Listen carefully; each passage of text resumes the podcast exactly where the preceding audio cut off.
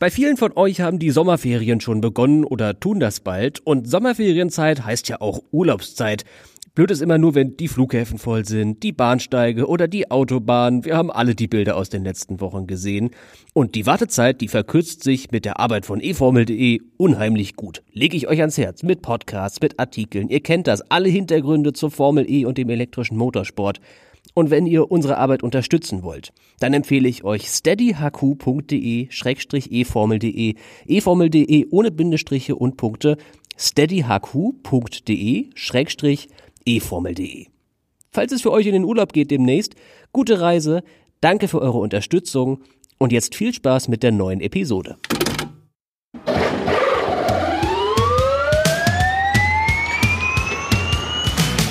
Grüße, Freunde des Rennsports. Herzlich willkommen im E-Pod von eFormel.de, dem Insider-Podcast aus der Welt des elektrischen Motorsports.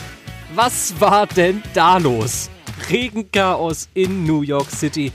Die Führenden werden bei sintflutartigen Niederschlägen von der Strecke gespült und nachträglich doch als Gewinner gewertet. Wir analysieren, was genau da passiert ist und werfen einen Blick auf den Titelkampf, Porsches Startprobleme und die eine oder andere spannende Nebengeschichte. Alles in dieser Episode.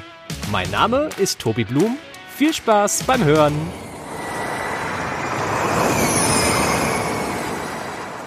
Hui, ganz schön langes, ganz schön ereignisreiches Wochenende.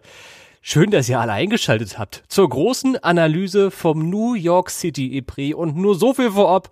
Hier gibt's eine ganze Menge zu analysieren. Ich bin glücklicherweise nicht dafür alleine hier zugeteilt. Tobi Wirtz ist auch noch mit dabei aus der Redaktion. Guten Tag. Hallöchen. Bist du auch so platt vom Wochenende? War krass. Oh ja, auf jeden Fall. Das war sehr, sehr, sehr intensiv und ja, auch wenn der Rennstart immer um 19 Uhr gewesen ist, ich glaube, ich kann so ein bisschen aus dem Nähkästchen plaudern. Für uns Redakteure war dann doch etwas später Feierabend. Ich glaube, am Samstagabend oder Sonntagmorgen eigentlich, da war es 1.30 Uhr und äh, selbst Sonntag war es kurz vor Mitternacht, äh, als wir die Laptops zugeklappt haben und für den Tag erstmal durch waren. Das war schon intensiv. Dafür waren die Vormittage dann aber ganz cool. Ich genieße das ja total immer bei Amerika-Rennen, ob das jetzt Nordamerika, Südamerika, Mittelamerika ist, ist eigentlich ganz egal. Durch die Zeitverschiebung hat man einfach den ganzen Vormittag frei. Das ist auch nicht allzu häufig der Fall. Man ist dann leider halt natürlich trotzdem wach und ist dann halt des Nachtens dann sehr müde, aber ich konnte noch mal einkaufen gehen, war noch mal beim Friseur am Samstag, hab's mir gut gehen lassen, hab die Füße ein bisschen hochgelegt, hab ein bisschen durchs Internet gewischt auf meinem Telefon. Äh, war ein richtig schöner Vormittag. Das darf gern öfter so sein und äh, wir dürfen uns gerne weg und abkehren von diesen schrecklichen 7:15 Uhr Trainingsstart-Sessions, die wir immer in Europa durchmachen und allzu viele Fans ja auch. Also das, das, da, da habe ich lieber die amerikanischen Zeiten. Da waren es aber auch 7 Uhr, als das erste Freitraining, beziehungsweise das zweite und das dritte Freitraining gestartet hat. Also für die Leute, die vor Ort sein mussten, äh, da ging auch der Wecker ganz früh. Ich glaube, ich hätte dann einfach meine europäische Zeit beibehalten. Ich bin ja sowieso ein Langschläfer und so natürlicherweise würde ich, glaube ich, um 10 aufwachen und wenn das dann halt vier oder fünf Uhr morgens ist in New York, dann sei es halt so. Dann habe ich halt noch ein bisschen was vom, vom frühen Morgen und kann noch mal joggen gehen über die Brooklyn Bridge oder sowas. Haben ja auch einige von unseren Kollegen und Kolleginnen gemacht. Und ich, mir ist zu Ohren gekommen, ich plaudere jetzt hier aus dem Nähkästchen, ohne dass ich sie gefragt habe, aber dass zwei Presseabteilungsmitarbeiterinnen von zwei nicht weiter ausgeführten und benannten Teams sich einfach Joggingklamotten angezogen haben, sich auf die Brooklyn Bridge gestellt haben, Fotos davon gemacht haben auf ihren privaten Instagram-Accounts und dann wieder gegangen sind, ohne zu joggen. ja, alles für den Insta-Shot, oder? Alles für Instagram. Oh mein Gott. Naja, äh, lass uns doch mal zum Sportlichen kommen jetzt endlich. War ja eine ganze Menge los. Falls du, lieber Hörer, liebe Hörerin, diesen New York City E-Prix verpasst hast, erstens, warum? Wieso? Hä? Da gibt's doch gar keinen Grund für. Und zweitens, falls doch, kommt hier der Rückblick in den Rückspiegel zum New York City April. Der Samstag startet mit Chaos im Qualifying. Sergio Sette Camara haut den Dragon zuerst in die Mauer. In Gruppe B beginnt es dann zu regnen. Leidtragend sind unter anderem die beiden Jaguar-Fahrer, die noch eine weitere Aufwärmrunde fahren wollten. Die Pole Position sichert dann jedoch Nick Cassidy im Envision, der Stoffel van Dorn im Finalduell schlägt. Die übrigen drei Titelkandidaten verpassen die Duellphase.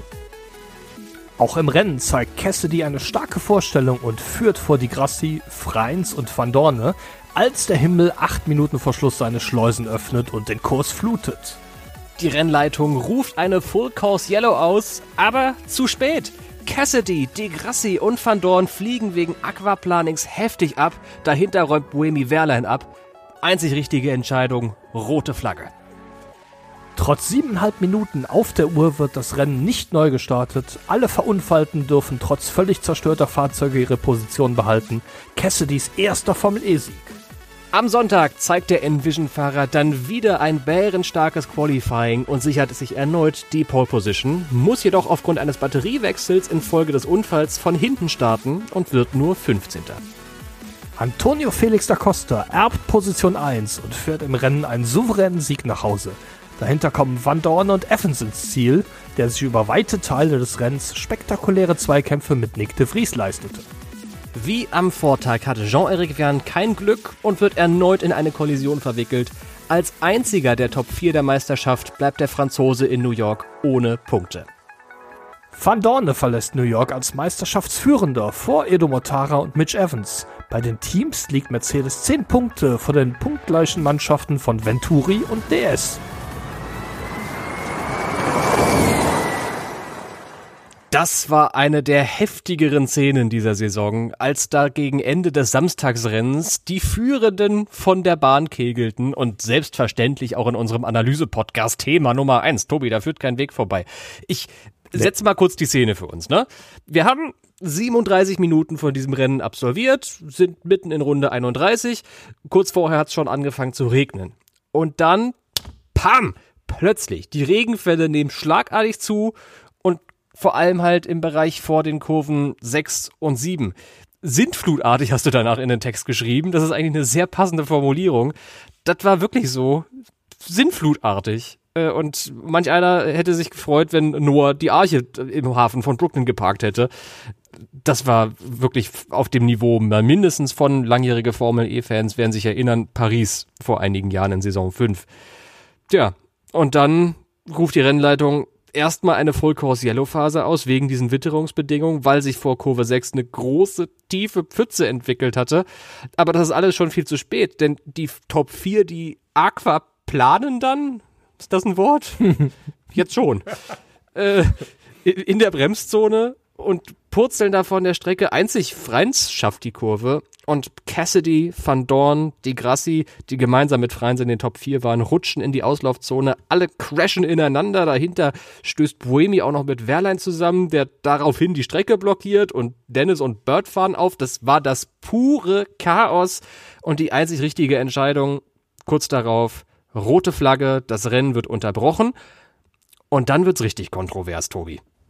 Ja, ähm, gehen wir mal einen Schritt zurück. Was ist denn da genau passiert? Du hattest äh, schon gesagt, dass äh, auf einmal kam der Regen und Rennleiter Scott Elkins war am Sonntag bei Pro7 zu sehen, wo er über die Situation aus Sicht der Rennleitung gesprochen hat. Und er sagte was ganz Interessantes, dass nämlich die Rennleitung die Vorhersage hat, dass es in 15 Minuten stark anfangen soll zu regnen. Es hm. waren zu dem Zeitpunkt noch 10 Minuten zu fahren, aber drei Minuten später kam der Regen dann tatsächlich schon. Und sie wurden ein bisschen davon überrascht, haben dann so schnell wie möglich reagiert und die Full Course Yellow ausgerufen. Aber da, du sagtest eben schon, war es tatsächlich schon zu spät für die Führenden. Leider ist das auch ein Problem, das die Reifen mit sich bringen. Die Formel E hat ja Allwetterreifen, die sie verwenden. Mhm. Nur ist es so, dass die über ganz gutes Profil verfügen, zumindest wenn das Rennen anfängt. Wenn die Autos allerdings wie in dem Fall schon 37 Minuten auf dem äh, Reifensatz ein Rennen gefahren sind, haben die Reifen natürlich auch schon abgebaut. Das heißt, das vorhandene Profil wird immer, immer weniger. Und wenn dann auf einmal große Mengen Wasser auf der Strecke stehen, dann haben die Reifen nicht mehr das Potenzial, auch die passenden Wassermengen zu verdrängen, schwimmen dann gerade bei hohen Geschwindigkeiten auf und der Fahrer ist tatsächlich nur Passagier. Das waren ganz äh, äh, erschreckende Bilder, die man da zum Teil aus den Onboard-Kameras gesehen hat. Ja, gerade bei Cassidy, ne? Diese ja, Onboard von ja. Cassidy, die verfolgt mich bis heute. Ja, sagt es äh, von jetzt auf gleich eine Riesenmenge Wasser auf der Straße und äh, er rutscht einfach quer zur Fahrtrichtung in die, in die Tech-Pro-Barriere und bleibt dann da stehen, steht da aber nicht lange. Ähm, zwei Sekunden später kommt dann der nächste, das müsste Lukas Di Grassi gewesen sein, angeflogen, trifft den Boliden von Cassidy so halb und nochmal zwei, drei Sekunden später ist dann auch mit Stoffel van Dorne der dritte Fahrer in der, in der Wand und schlägt richtig heftig in den stehenden Boliden von Cassidy ein. Da muss man jetzt nochmal sagen, zum Glück sind die Fahrzeuge extrem sicher, dass da auch nichts passiert ist, weil das hätte auch definitiv anders ausgehen können. Ähm, weil die Fahrzeuge kommen da mit Geschwindigkeiten von deutlich über 200 km/h an der Stelle an. Und ja, wenn man dann nicht bremst und die Mauer immer näher kommt, ähm, ja, dann ähm, scheppert das ganz ordentlich. Und das, glaube ich, hat man, hat man dann auch gesehen, vor allem an den Bildern von den Wracks, die äh, nachher kursiert sind. Tobi, du hattest ja, glaube ich, auch bei Twitter ein Foto von Cassidys Boliden, äh, wie er dann nachher aussah, geteilt. Ja, das ja. Äh, war schon heftig. Das war richtig heftig. Fairerweise muss ich sagen, ich baue diesen Tweet auch gerne in die aktuelle Kapitelmarke ein für all diejenigen, die das interessiert. Da war schon ein bisschen Verkleidung vom Fahrzeug weggenommen, die mehr oder weniger intakt war.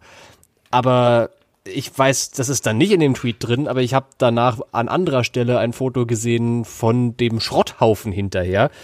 Und das ist tatsächlich, die Formel E nennt das, wie nennt er die das? Irgendwie Ablagestelle, Recyclinghof, keine Ahnung. Genau. Es gibt hinter den Garagen einen Recyclinghof im Grunde genommen, um Carbonteile zu recyceln, weil ist ja nicht ganz billig, vielleicht kann man da noch mal was rausschneiden oder sowas und das wiederverwenden. Das ist der Sinn und nee, Zweck die, davon. Genau, die, die, die landen nicht im Müll, die werden auch tatsächlich, wird das Material eingesammelt und dann nachher wiederverwertet. Das gehört ja. mit zum Nachhaltigkeitskonzept, das die Formel E hat. Und ja, ich glaube, da, da hatten sie genug Material.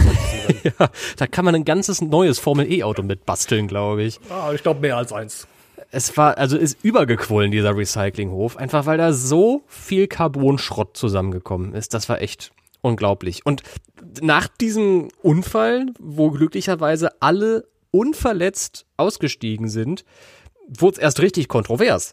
Denn nachdem da alle ineinander gerauscht sind in dieser kurzen Auslaufzone, hat der Regen plötzlich nachgelassen. Und alle anderen Fahrer, die noch unterwegs waren, sind dann eben, wie es bei der roten Flagge Prozedur üblich ist, in die Boxengasse gefahren, haben da geparkt, haben sich einen Regenschirm geben lassen. Und der war gar nicht so lange nötig, weil der Regen zwei, drei Minuten später wieder komplett weg war. Die Wolke war einfach, das war so ein bisschen auch wie, wie in so einem Comic, ne, wo über genau einem Ort der Strecke der Regen runtergeht und in Kurve 6 war das der Fall und in Kurve 5 war es, hat ein bisschen genieselt, aber das war jetzt nicht wirklich Regen oder so. Hatte so ein bisschen was von, ja, einem kleinen Spa-Francorchamps auf kleinem Maßstab da in New York. Dazu muss ich kurz sagen, äh, Tobi und ich waren in Spa-Francorchamps vor ein paar Wochen und haben genau das da erlebt, nämlich am, auf der Kemmelgraden. Da, wir standen am Ende der Kemmelgraden, da war es tatsächlich trocken. Vielleicht äh, ein, zwei Regentropfen. Und am anderen Ende der Geraden äh, war es so nass, äh, ja. dass man mit Slicks nicht mehr fahren konnte. Und warum sind wir eigentlich auf die Idee gekommen, dann an den Anfang der Geraden zu laufen? Voll die blöde Idee gewesen. Wir sind in den Regen gelaufen, Tobi. Ja, aber ich glaube, nach einer Viertelstunde hat sowieso überall geregnet. Also das hat keinen großen Unterschied mehr gemacht. Na gut. Ja, zurück nach New York, weil ja. dann war der Regen weg. Und trotzdem hat die Rennleitung entschieden, wir starten das Rennen nicht mehr neu. Das hat einige im Fahrerlager doch überrascht. Hast du eine Erklärung dafür, warum sich die FIA gegen einen Restart entschieden hat? Siebeneinhalb Minuten, ich mag das nochmal unterstreichen, vor dem eigentlichen Ende des Rennens? Tja, das ist eine gute Frage, auf die es vermutlich keine endgültige Antwort gibt. Na, das ist ja auch nicht nur bei uns, das ist ja auch unter anderem an, am Sonntag bei den Kollegen von ProSieben diskutiert worden. Ähm, ich verstehe, dass zum Beispiel Daniel Abt sich hinstellt und sagt, so wie es gelaufen ist, ist es absolut fair gewesen, weil die Fahrer konnten nichts dafür, dass auf einmal so viel Wasser auf der Straße stand und dass sie abgeflogen sind. Auf der anderen Seite, insbesondere die Jaguar-Fahrer waren alles andere als erfreut über die Entscheidung und ähm, auch die kann ich verstehen. Ich gehe sogar noch einen Schritt weiter. Ich glaube, dass die Jaguar-Fahrer oder alle Fahrer, die gefordert haben, dass das Rennen weitergeht und zu Ende gefahren werden soll, zumindest was das Reglement angeht, im Recht sind. Mhm. Wieso glaubst du das? Was steht denn im Reglement? Ja, das äh, sportliche Reglement der Formel E hat na, ein paar Seiten, 131 sind es genau. Und ähm, Paragraph. Und du kennst alle auswendig. Ja, nicht ganz, aber ähm, ich weiß, wo ich nachgucken muss. Und Paragraph 40.4 ist in meinen Augen hierbei der entscheidende. Da steht nämlich, okay, auf Englisch, aber ich übersetze mal auf Deutsch. Es werden alle Anstrengungen unternommen, um die gesamte Renndistanz oder Rennzeit zu absolvieren. Mhm. So, wenn alle Anstrengungen unternommen werden, heißt in dem Fall, man räumt die verunfallten Fahrzeuge von der Strecke, man baut die Tech-Pro-Barriere wieder so auf, dass es sicher ist und dann setzt man das Rennen fort. Nach meinem Dafürhalten. Denn, wollen wir mal ganz ehrlich sein, am nächsten Morgen hat das dritte freie Training stattgefunden und da war die Strecke in einem ordnungsgemäßen Zustand, ohne dass da die Leute die Nacht durcharbeiten mussten. Soll heißen, nachdem die Autos runtergeräumt wurden, ein paar Trümmer beseitigt wurden und die Tech-Pro-Barriere wieder installiert wurde, war die Strecke sicher. Man hätte in meinen Augen fahren können und laut Paragraph 40.4 des Reglements sogar fahren müssen. Mhm. Ähm, die Formel 1 hat zum Beispiel eine Regelung, die besagt, wie lange ein Rennen maximal gehen darf, inklusive Rennunterbrechungen. Das gibt's in der Formel E nicht. Ja? vier ähm, Stunden in der Formel 1 oder so, ne? Äh, entweder drei oder vier sind's. Ähm, ja. Aber du hast recht, das war ja mit einer der Gründe, warum in Spa-Francorchamps letztes Jahr, ja, das, das Rennen so abgelaufen ist, wie es abgelaufen ist. Brauchen wir jetzt, glaube ich, aber auch hier nicht im Detail diskutieren. In der Formel E gibt's dazu keine Regel. Es gibt nur Paragraph 41.1, der sich so ein bisschen darauf bezieht und der sagt, die Unterbrechung wird so kurz wie möglich gehalten. Okay. Und dann hat die FIA also argumentiert, um mal einfach den Sprung nach vorne zu machen, okay, wir wollen das Rennen so kurz wie möglich halten oder wollen das Rennen unbedingt neu starten, aber das würde widersprechen den ganzen Bauarbeiten, die nötig gewesen wären, um so kurz wie möglich zu halten. Ja, aber ich sag mal, wenn es möglich ist, in 60 Minuten Unterbrechung die Strecke wieder herzurichten, spricht in meinen Augen nichts dagegen, ähm, so lange zu warten, um das Rennen dann weiterzufahren. Denn ansonsten müsste eigentlich im Reglement drinstehen, dass eine Unterbrechung maximal 45 Minuten oder was das immer dauern darf. Mhm. Aber den Fall hatten wir doch schon zum Beispiel in Rom. Ich kann mich ja. erinnern, das war das, das war das erste Rennen, was das ZDF live im Fernsehen übertragen hat. Und da übertragen sie tatsächlich nur eine einzige Runde, bevor das Rennen dann für eine ganze Stunde unterbrochen wird, weil es eine Massenkarambolage gewesen wird. Und als das Rennen weitergeht, äh, schaltet das ZDF dann weg, weil die Sendezeit vorbei war. Da ging es ja auch so lange zu warten. Gut, da war es in der ersten Runde, da wollten die Leute unbedingt noch ein Rennen sehen. Aber in meinen Augen haben die Fahrer, die nicht verunfallt sind, eigentlich einen Anspruch drauf gehabt, die restliche Renndistanz noch zu fahren. Und daher glaube ich, dass das durchaus zu Recht bemängelt wird, dass das nicht so gehandhabt mhm. wurde. Ja, weil es halt diesen Präzedenzfall aus Rom gibt, ne? Ja, wenn die Strecke sicher gewesen ist, ja, muss man auch mal sagen, Sonnenuntergang hat keine Rolle gespielt. Das Rennen hat äh, um 13 Uhr Ortszeit gestartet. Ah, ja, okay. Bis, bis 21 Uhr ist es mit Sicherheit hell. Ja, das heißt, das wäre kein Grund gewesen, der dagegen gesprochen hätte. Daher, ähm, ich kann den Ärger insbesondere der Jaguar-Piloten, die ja da besonders betroffen waren, verstehen. Ja. Denn regelgerecht komplett regelgerecht war das eigentlich nicht, was man da gemacht hat. Das ist auch eine Diskussion, die unser Hörer Fabian anstoßen wollte. Vielen Dank für deine Einreichung über Twitter. Der hat nämlich gefragt, bestraft man nicht Fahrer mit diesem Abbruch, die smart genug gewesen sind, vorher vorsichtiger zu fahren? Und eigentlich hast du gerade schon die Antwort geliefert. Wahrscheinlich ja schon. Ja, obwohl, ich glaube, das hat an der Stelle mehr was mit Glück als mit smart genug zu tun, weil die Rennleitung hat ja die Full Course Yellow ausgerufen und es sind ja tatsächlich nur sieben oder acht Fahrer überhaupt im Renntempo an die Stelle gekommen, die gefährlich war. Und von den sieben oder acht Fahrern sind sechs verunfallt. Ja. Das ist, also ich habe da gerade aus Versehen eigentlich zwei Diskussionen übereinander geworfen und übereinander gelegt. Ich glaube nämlich, dass das eigentlich zwei Diskussionen sind, die wir hier führen sollten. Einerseits die Frage, hätte es neu gestartet werden sollen oder nicht?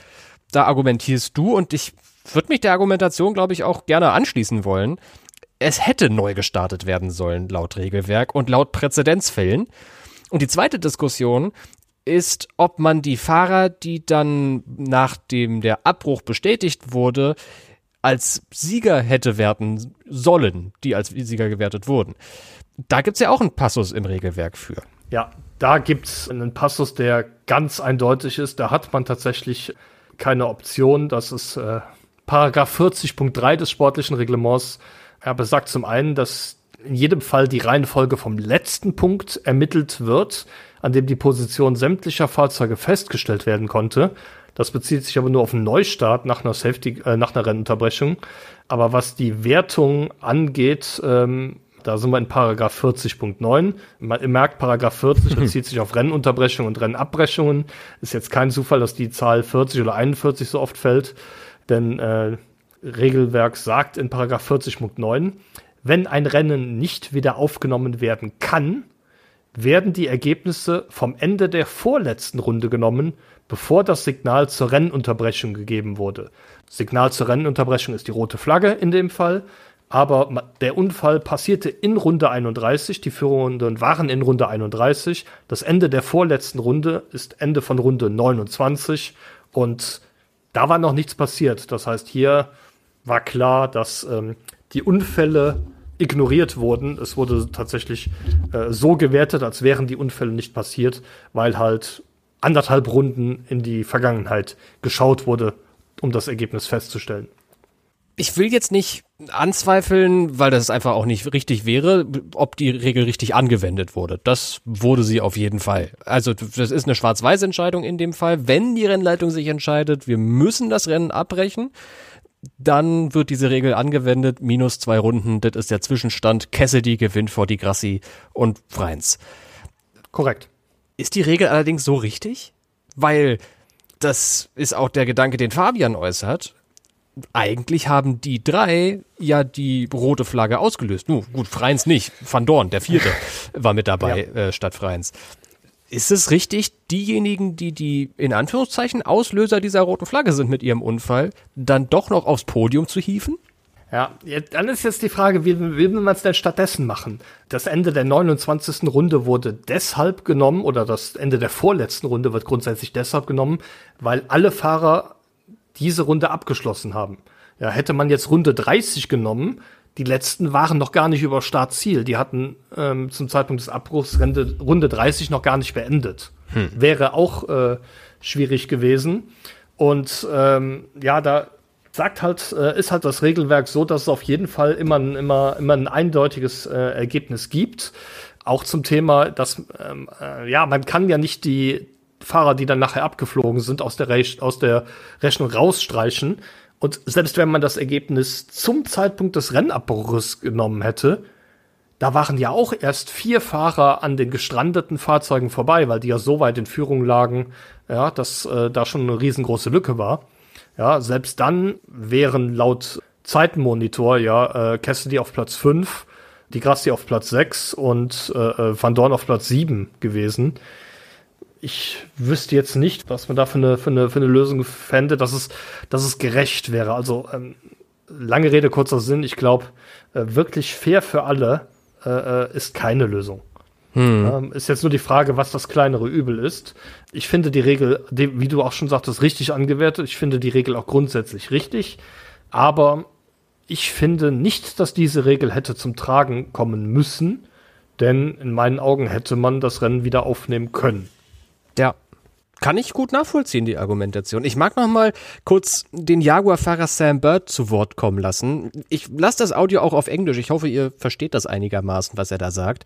Das hat er zu dieser Situation der Entscheidung, dann den Zwischenstand auf zwei Runden vor der roten Flagge zurückzusetzen und damit Cassidy zum Sieger zu erklären, im englischsprachigen TV-Weltsignal gesagt.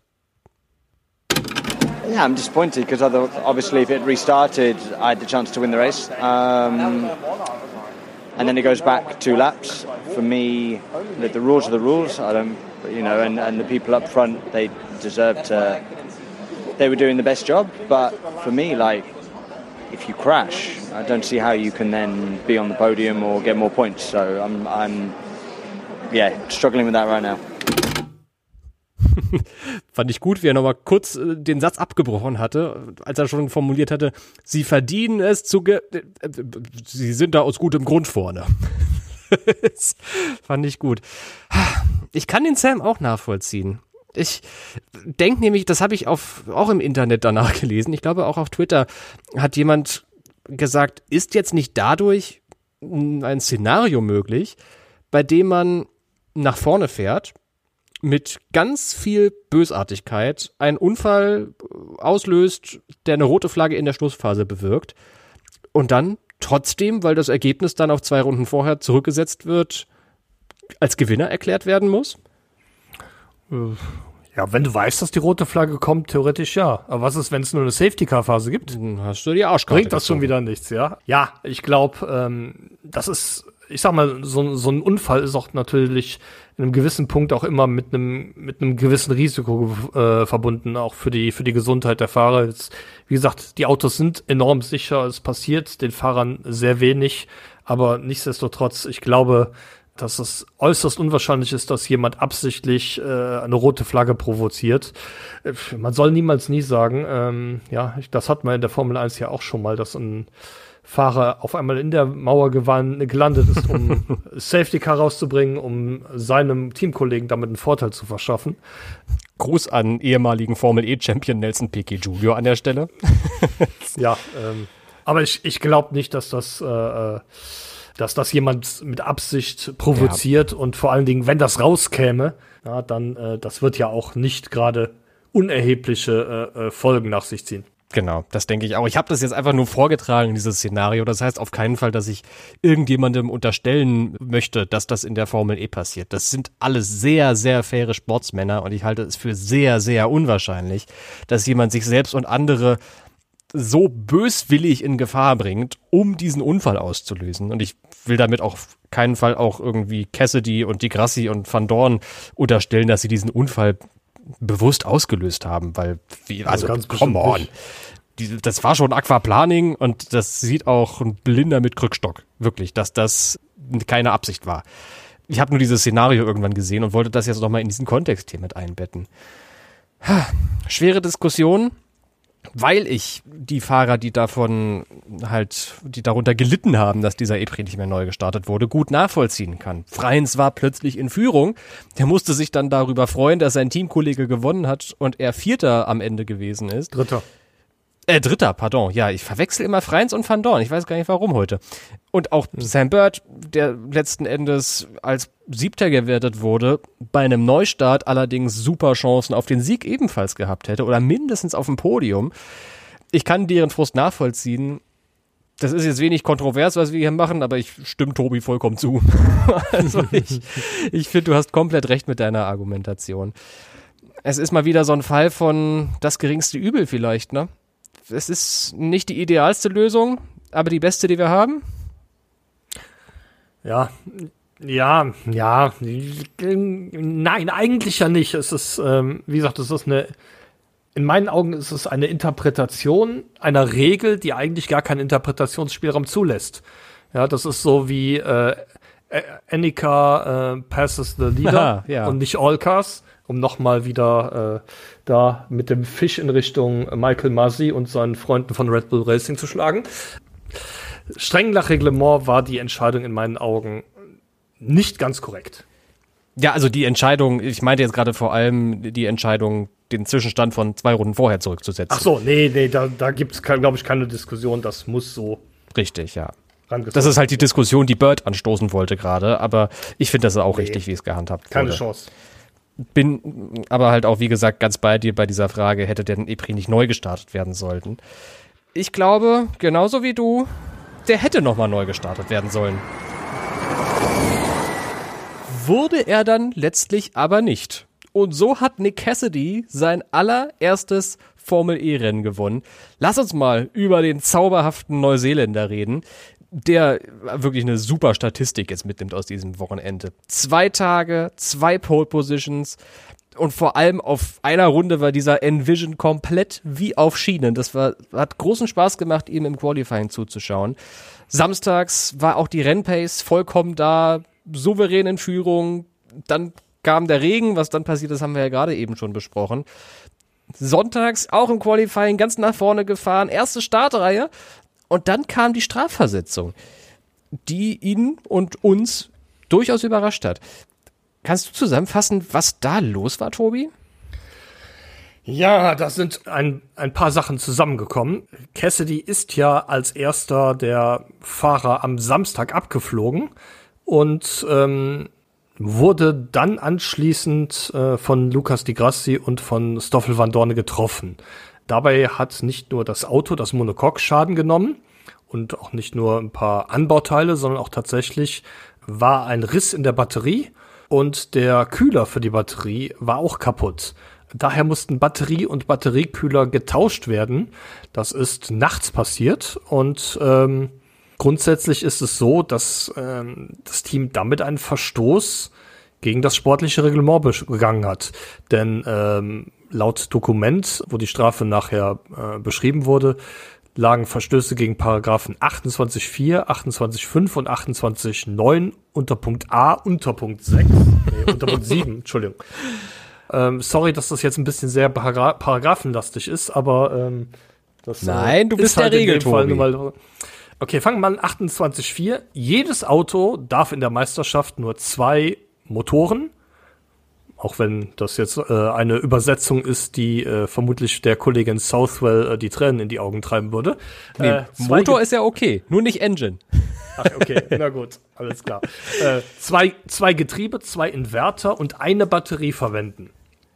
Okay. Eine Batterie ist das Zauberwort. Ähm, die ging ja bei Cassidy kaputt und musste daher getauscht werden Mutmaßlich deshalb, weil Batteriehersteller McLaren Applied gesagt hat, mit der Batterie fährst du nicht mehr.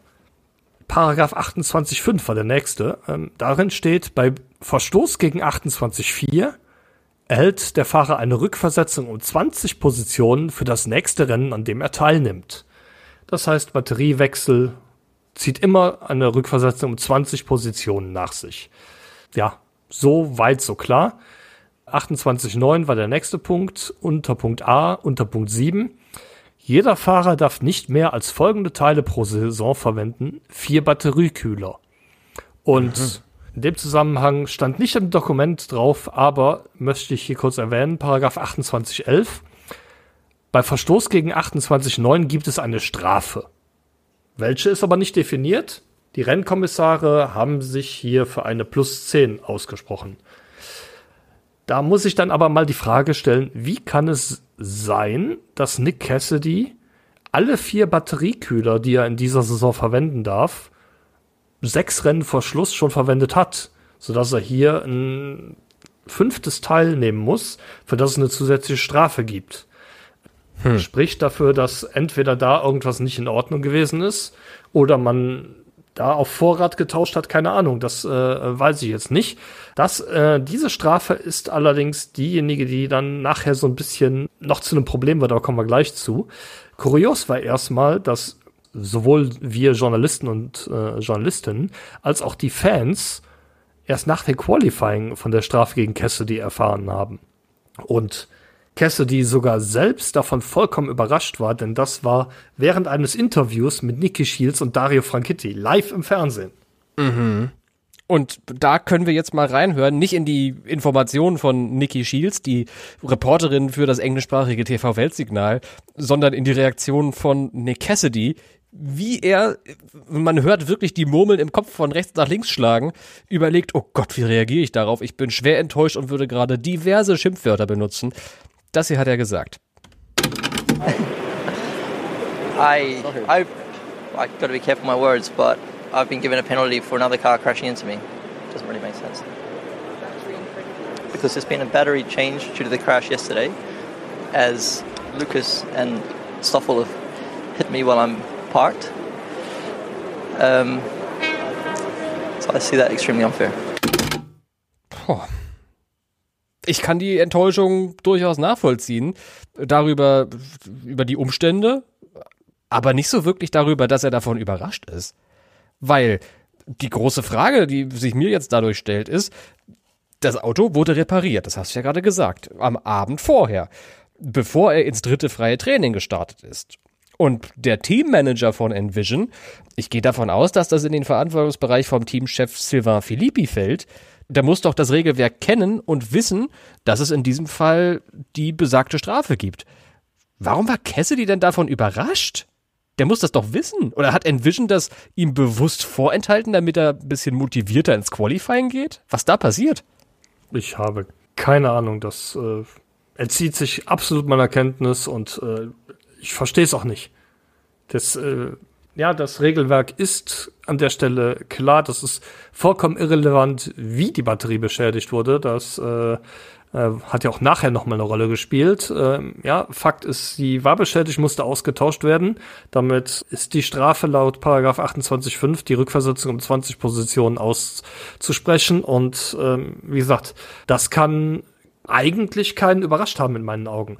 Äh, was allerdings äußerst überraschend ist, und zwar negativ überraschend, ähm, ist die Tatsache, wie das Timing ablief.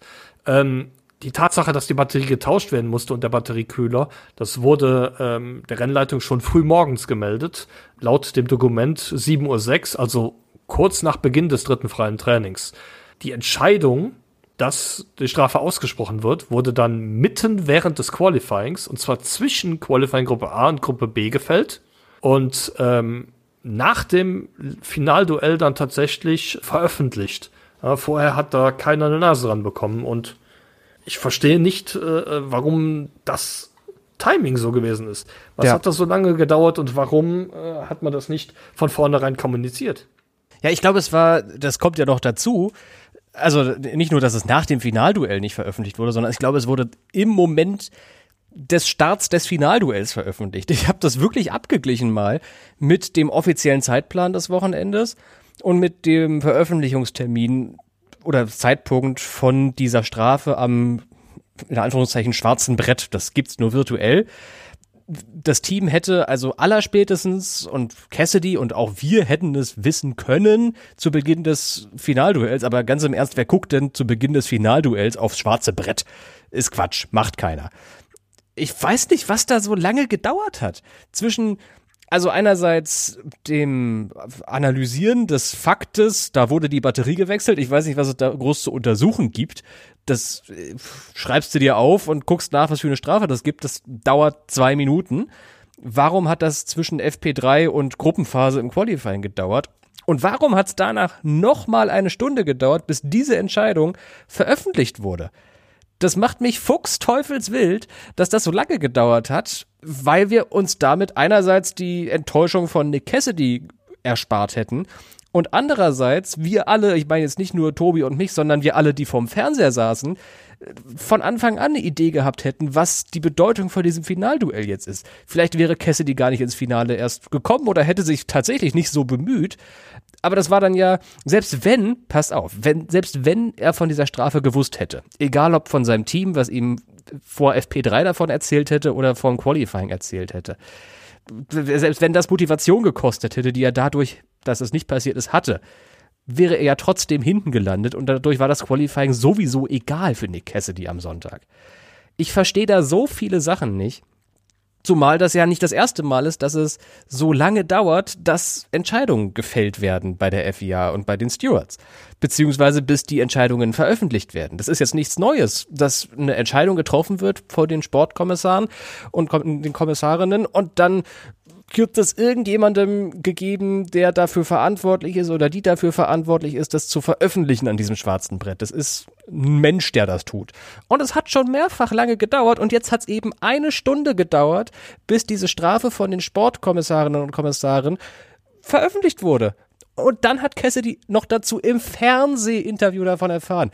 Ich rede mich hier schon wieder in Rage, ihr merkt's. Aber ich verstehe so viele Sachen bei dieser Causa nicht.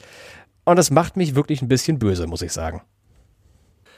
Definitiv und ähm, da war auch ja äh, das Team alles andere als erfreut darüber. Die haben ja dann tatsächlich auch noch einen Protest eingelegt, beziehungsweise ähm, Protest geht ja in dem Fall nicht. Es ist ja eine Entscheidung der Rennleitung, die ähm, eine Bitte äh, der Neubetrachtung erfordert. So nennt man das, wenn man gegen eine solche Entscheidung Protest anlegt und dafür neue Beweise vorlegt. Fand ich ganz witzig, denn der neue Beweis, den das Team vorgelegt hat, war ein Video eines Zuschauers, das dieser bei YouTube hochgeladen hatte. Ja. ja. Wo man sehen konnte, dass der hintere Teil von Cassidys Fahrzeug durch den Einschlag von Stoffel van Dorns Mercedes schwer in Mitleidenschaft gezogen wurde und dass die Beschädigung daher kam. Die Rennkommissare haben sich das Video angeguckt, haben gesagt, ja, das wussten wir vorher nicht, das ist eine neue Information, die hatten wir nicht. Mhm. Aber es spielt keine Rolle, denn wir haben die Entscheidung nicht getroffen, weil ein Unfall gewesen ist, sondern weil ihr das äh, beim Reparieren des Autos äh, Batterie und den Kühler tauschen musstest und äh, ihr mehr Teile verwendet habt, als ihr durftet in dieser Saison. Deshalb ist dieser neue Beweis nicht relevant und äh, kein Grund, die Entscheidung zu überdenken. Finde ich nachvollziehbar. Sie neu zu treffen. Ja, definitiv. Das finde ich nachvollziehbar, dass der Protest dann abgewiesen wird. Wenngleich ich Envisions äh, Rage natürlich verstehen kann also ist ja kacke, wenn dir jemand anderes in die Kiste fährt und du dadurch deine Teilezuteilung überschreitest. Das ist halt mies. Aber es ist halt Motorsport, wo sowas passieren kann, leider. Ja, definitiv. Nach der Strafversetzung für Nick Cassidy und dem abgewiesenen Protest von Envision kam noch eine Durchfahrtsstrafe hinzu, denn auch wenn er sich auf der Pole Position qualifiziert hatte, zumindest vorübergehend, musste er eben nach hinten ins Grid und konnte allerdings nicht die vollständigen 30 Plätze in Anspruch nehmen, weil in der Formel E gibt's halt nur 22 Autos. Und um das Strafmaß dann vollkommen auszufüllen, gab es noch eine Durchfahrtsstrafe obendrauf.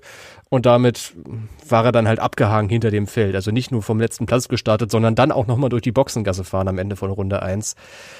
Da ist Hopfen und Malz wirklich verloren, wenn kein Safety Car kommt. Und das kam nicht an diesem Sonntag. Am Ende reichte es dann dank einigen Ausfällen von Rivalen für Position 15 keine Punkte am zweiten Tag und überschattet so ein bisschen vielleicht diesen Eindruck vom Wochenende. Lass uns doch mal ein Fazit ziehen zu diesem Nick Cassidy-Auftritt in New York. Wie hat dir das gefallen, was der da abgeliefert hat, auch angesichts von diesem Sonntag? Also grundsätzlich ähm, kann man nichts Negatives über die Leistung von Nick Cassidy sagen. Ähm, hat mich zum ersten Mal in dieser Saison, muss ich sagen, wirklich positiv überrascht. Ähm, zweimal die Pole Position rausgefahren, am Samstag im Rennen noch eine souveräne Vorstellung gezeigt, bis dann, äh, zu, bis dann zu diesem Abflug kam. Da gibt's an der Stelle nichts gegen zu sagen. In meinen Augen das beste Wochenende seiner Formel E-Karriere. Ich frage mich ja, wo das Envision und Audi Tempo die ganz letzten Monate war, ehrlich gesagt. Also vollkommene Zustimmung. Ich bin hellauf begeistert von dem, was Nick Cassidy da präsentiert hat. Und frag mich zugleich aber, warum er das nicht vorher schon präsentiert hat. Ja, ich weiß, das sind viele äußere Faktoren. In der Formel E liegt es nicht immer nur am Fahrer. Ist halt eine Serie, wo es auch sehr aufs Auto ankommt. Also es gibt Serien, wo es mehr aufs Auto ankommt, aber ihr wisst, was ich meine. Es ist nicht nur immer der Faktor Fahrer am Ende, der den Unterschied ausmacht zwischen Sieg und Niederlage. Dann halt so rumgefragt, nicht wo war Cassidy die letzten Monate, sondern wo waren Audi und Envision die letzten Monate? Keine Ahnung, die waren halt im Nirgendwo. Auch Robin Freins, der ist ja ein richtiges Performance-Tief abgetaucht in den letzten Monaten. Jakarta keine Punkte gesammelt, Marrakesch auch keine Punkte gesammelt, wenn ich das noch richtig im Kopf habe. Naja, jetzt sind sie wieder da. Auch Freins war konkurrenzfähig. Darf gern so weitergehen für Envision. Ich denke trotzdem, dass Freins jetzt langsam aus dem Titelkampf wirklich zu weit raus ist. Immerhin er hat jetzt die Schwelle von 100 Punkten überschritten in der WM, steht auf Position 5 mit 104 Punkten, damit knapp vor Antonio Felix da Costa, aber halt deutlich 51 Punkte hinter Stoffel van Dorn. Das ist mathematisch möglich, aber doch relativ unwahrscheinlich, dass Freinsen auch ein Titelkandidat ist in diesem Jahr. Naja, egal. Machen wir den Sack zu. War ein gutes Wochenende von Envision. Gerne mehr davon. Titelkampf. Als würde ich mir hier die Überleitung selbst schreiben. Lass uns doch mal reden über die Top 4, auf die wir seit Wochen gucken und auf die wir auch in den nächsten Wochen noch gucken werden. Da ging es nämlich auch munter her beim Positionstausch, nicht nur auf der Strecke, sondern nach dem Wochenende auch in der WM-Wertung. Und ich finde, wir sollten mit dem ehemals führenden Eduardo Mortara beginnen, der in einer ganz schlechten Ausgangssituation in den Sonntag gestartet ist. Ja, Edo Mortara hatte im Qualifying einen technischen Defekt und äh, konnte deshalb gar keine Rundenzeit setzen. Ähm, ist zwar rausgefahren, aber dann wieder zurück an die Box und äh, ist zwar bis zum Ende der Session im Auto sitzen geblieben, aber ähm, nochmal rausfahren konnte er nicht. Die Vermutung ist, dass da ein Break-by-Wire-Problem vorlag, das schon in Kurve 1 quasi aufgefallen ist, als er halt per Draht bremsen wollte. Und dann hat er eben die Runde abgebrochen. Das bedeutete ein Startplatz ganz hinten am Grid. Und nachdem er am Tag zuvor schon nur Platz 9 geholt hatte, reichte es dann auch im zweiten Rennen, ich glaube für Platz 10 nur, samt Zusatzpunkt für die schnellste Rennrunde, die er gedreht hatte. Nicht wahr? Richtig die anderen aus den Top 4, die waren in einer etwas besseren Lage. Ich guck mal kurz auf die Ergebnisse vom Qualifying. Van Dorn Platz 5, Evans Platz 6, Wern Platz 12. Und das trotz Mauerkuss. Aber die haben trotzdem nicht von Anfang an um den Sieg gekämpft. Nein, das ist richtig. Ähm, Antonio Felix da Costa hatte ja die Pole Position geerbt und dahinter standen mit Sergio Sette Camara, Alex Sims und Andre Lotterer drei ja, tendenziell etwas langsamere Fahrer. Ja, die waren da aber nicht lange. Ja. André Lotterer hat sich schon direkt beim Start aus der Führungsgruppe verabschiedet. Ich glaube, da gehen wir nachher nochmal in einen separaten Punkt ein. Sergio Sette Camara, ähm, super Leistung im Qualifying. Ähm, glaube ich, kommen wir auch nachher noch zu. Aber der Dragon ist, was die Rennpace angeht, einfach nicht auf dem Niveau der Top-Fahrzeuge. Mhm. Und der war dann auch nach einigen Runden davon nicht mehr mit dabei. Alex Sims hingegen, der hat gekämpft wie ein Löwe. Ein bisschen Energie overconsumed, sagt man da im Fachbericht, also etwas mehr Energie gebraucht, als er eigentlich ähm, verwenden durfte, sodass er am Ende nochmal Energie sparen musste und dann wieder ein bisschen zurückgefallen ist. Aber er hat sich doch relativ lange vor den Meisterschaftsaspiranten gehalten.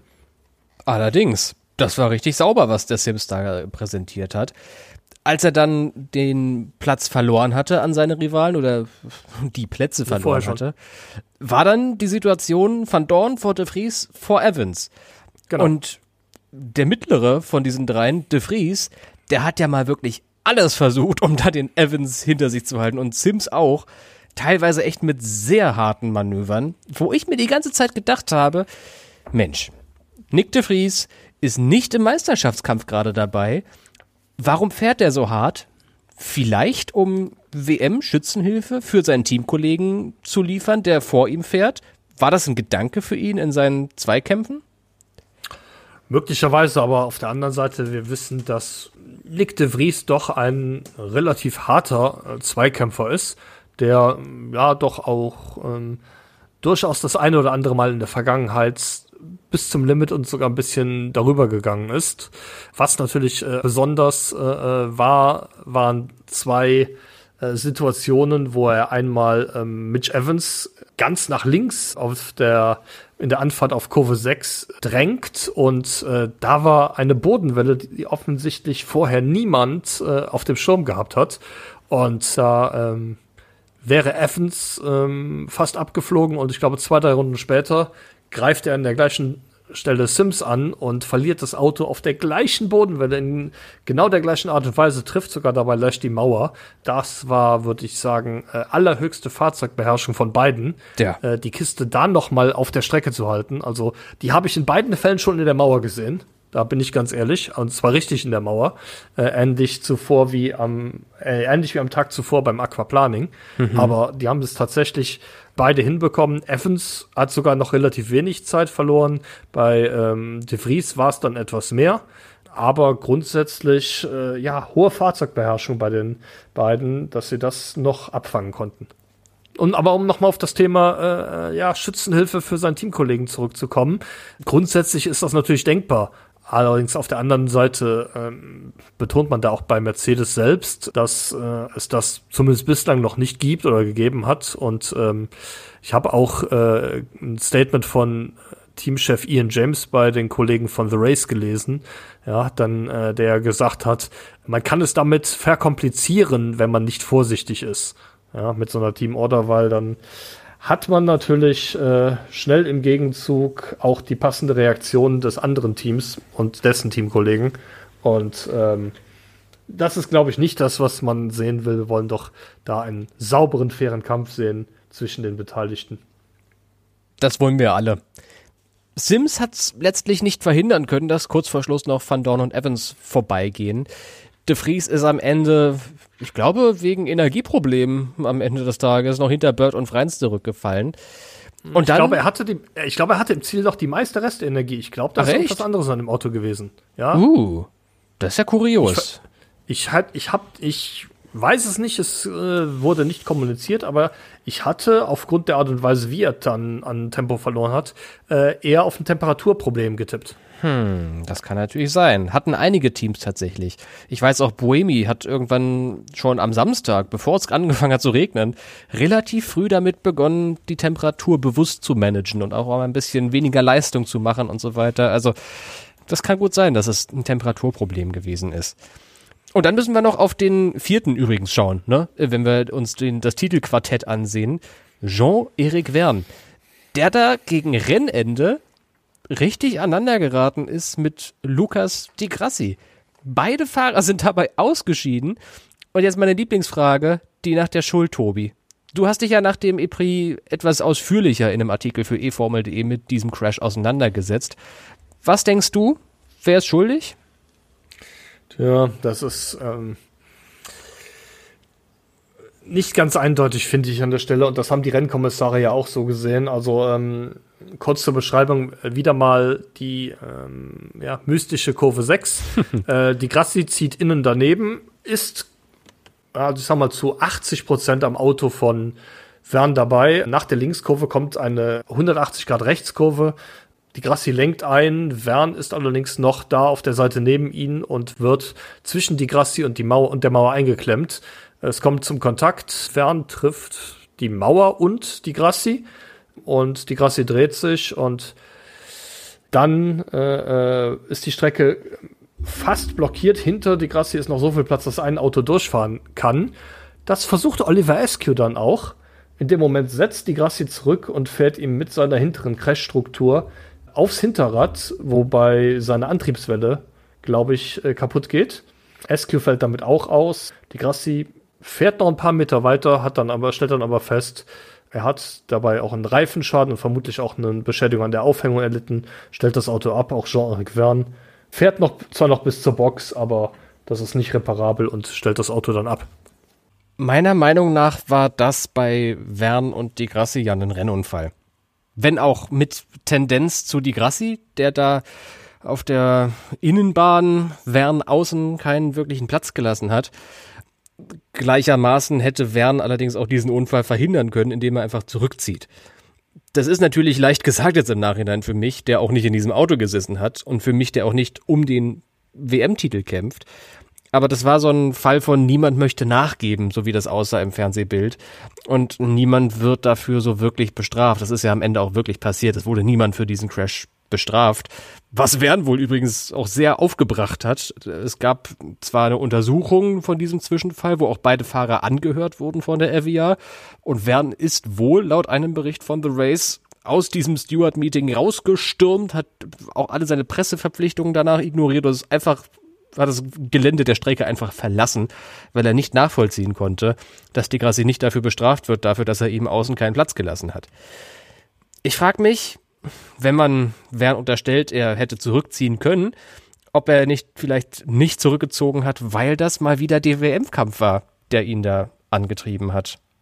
Denkst du das auch? Naja, es, es, es ist schwierig. Ähm, ich mag Wern, aber gerade in New York, wenn er im WM-Kampf ist, kommt doch die ein oder andere, vielleicht auch etwas unnötige Aktion. Ich erinnere mich mal an eine Kollision mit Felipe Massa, die er gehabt hat. War auch in New York, oder? Ich glaube sogar in derselben Kurve, ne? Ja, richtig. War in dem Fall genau die gleiche Situation. Massa zieht an der Innen, äh, Innenseite durch und er hält außen einfach dagegen und räumt ihn dann ab. Ja, ähm, ich weiß es nicht. Manchmal, ähm, natürlich will er den, die Position nicht hergeben. Auf der anderen Seite, es geht zwar um die Meisterschaft, aber es geht da um Position 10. Ja, warum will er da auf Teufel komm raus reinhalten? Wo, was wollte er denn da auf der, äh, auf der Innenseite noch? Äh, es war doch klar, dass er da nicht vorbeikommt, dass da nicht genug Platz für beide Autos ist. Und warum er dann der Meinung ist, dass es da unbedingt eine Strafe geben muss, das äh, weiß er vermutlich nur selber ich würde auf gar keinen Fall äh, äh, ihm die Schuld, äh, ihm die alleinige Schuld an dem Unfall geben wollen. So ist es jetzt auch nicht. Aber ähm, ja, wenn Autos nebeneinander fahren und es kommt eine enge Passage, wo nicht genug Platz ist, ja, dann kommt man sich da auch schon mal ins Gehege. Ich sehe es genau wie du, Tobi. Rennunfall ist das passende Wort, den ja, in meinen Augen Wern sogar noch eher hätte verhindern können als die Grassi, weil die Grassi hat in der Kurve davor ein sauberes Manöver gesetzt in meinen Augen. Ist nicht nur daneben, sondern auch ein Stück vorbeigefahren. Und ähm, ja, ich will jetzt nicht sagen, mit etwas mehr Rennintelligenz hätte Jeff ihm die Kurve dann überlassen. Ich glaube, er, er, er wusste genau, dass der Venturi etwas mehr Pace zu diesem Zeitpunkt hatte und dass er dann eh keine Chance hat. Und er hat auf Teufel komm raus versucht, den Platz nicht kampflos herzugeben, aber dann mit einer Aktion, die ich glaube, in der Form nicht nötig gewesen ist. Andersrum gefragt, wenn Wern sich vermeintlich aus WM-Gründen so hart gegen die Grassi verteidigt, hat die Grassi vielleicht so hart angegriffen, aus WM-Gründen, aus denselben WM-Schützenhilfengründen wie De Vries in seinen Zweikämpfen, um eben Edo Mortara, der zu diesem Zeitpunkt wohlgemerkt hinter den beiden fuhr, vielleicht das Leben ein bisschen einfacher zu machen? Das ist, eine, das ist eine Idee, die ich auch hatte. Und zwar in dem Moment, wo ich auf dem Zeitenmonitor gesehen habe, dass die Grassi und Vern zurückfallen, in eine Kollision verwickelt wurden und dass Motara an beiden vorbei ist. Wir kennen ja auch Lukas Di Grassi. Das ist ja auch nicht immer der aller, aller sauberste Rennfahrer. Oh. glaube ich, glaube ich, kann man so jetzt sagen. Da hat auch schon die ein oder andere etwas fragwürdige Aktion am Lenkrad äh, äh gebracht. Aber nachdem ich die Bilder gesehen habe, ähm, wenn er absichtlich da irgendwie eine Kollision hätte provozieren wollen, hätte er es wohl anders gemacht. Also, ja, er schiebt sich da in, in Kurve 6 innen daneben und zieht, lenkt dann in Kurve 7 ein. Das ist, ähm, ist jetzt kein Manöver, von dem ich sagen würde, dass das so ausgesehen hat, als ob er die Kollision da provoziert hatte, um äh, Edo Mortara damit noch in die Punkte zu helfen. Wenngleich er es damit gemacht hat, ne? das ist, ja, aber, das ist auch ein aber, richtiger. Aber, aber nie, ich würde, also wenn, wenn das in der Form Absicht gewesen ist, dann, ich darf mal Timo äh, zitieren, Chapeau. Also, nee, kann ich mir nicht vorstellen. Das, das war nie im Leben, dieser Zwischenfall war nie im Leben Absicht von Di Grassi. Da haben wir schon andere Aktionen von ihm gesehen, aber das kann ich mir, so wie das jetzt ausgesehen hat, nicht vorstellen. Natürlich war es ein hartes Manöver und ja, er hat da auch hart reingezogen in die Kurve und äh, während wenig Platz gelassen, aber für mich sah das nicht so aus, als ob es da rumgegangen wäre, absichtlich äh, äh, Wern abzudrängen. Das glaube ich ehrlich gesagt auch nicht. Ich finde es halt nur ein bisschen unterhaltsam. Also zum Leidwesen von Jean-Eric Verne, aber dass ausgerechnet Edo Mortara dann davon profitiert hat, Platz 10 erbt und dank dem Extrapunkt für die schnellste Rennrunde zwei Zähler mitnimmt aus diesem Rennen. Wohlgemerkt zwei Zähler, die ja auch am Saisonende enorm wichtig sein können, wenn es in die Abrechnung geht. Er hat jetzt, und damit leiten wir mal über zum kurzen Blick auf das Tableau, das aktuelle, die Gesamtführung verloren. Denn Van Dorn wurde Zweiter, Evans wurde Dritter. Auch das sind richtig wichtige Punkte für den Titelkampf gewesen, die sie da gesammelt haben. Und es steht das bei den Top 4 wie folgt. 155 zu 144 bei Van Dorn und Mortara auf den ersten zwei Plätzen. Fünf Punkte hinter Mortara ist dann Evans bei 139 und nochmal elf dahinter jetzt Jean-Eric Verne nach seinem Doppelnuller in New York. Irgendwie hätte ich erwartet, dass vor diesem Wochenende sich die Spreu ein bisschen mehr vom Weizen trennt, als es dann am Ende passiert ist. Na klar, es ist ein bisschen breiter aufgestellt, diese Top 4, aber es ist keiner wirklich aus diesem Titelrennen rausgepurzelt. Oder denkst du, dass Werns Rückstand jetzt schon zu groß ist von knapp 30 Punkten, um noch in den Titelkampf einzugreifen? Was natürlich eine Rolle spielt, Mortara ging als Führender nach New York und hat auch nur fünf Punkte geholt. Ja, wenn man bei Wern schon den Doppelnuller einspricht, er hat ja nur fünf Punkte auf Mortara verloren.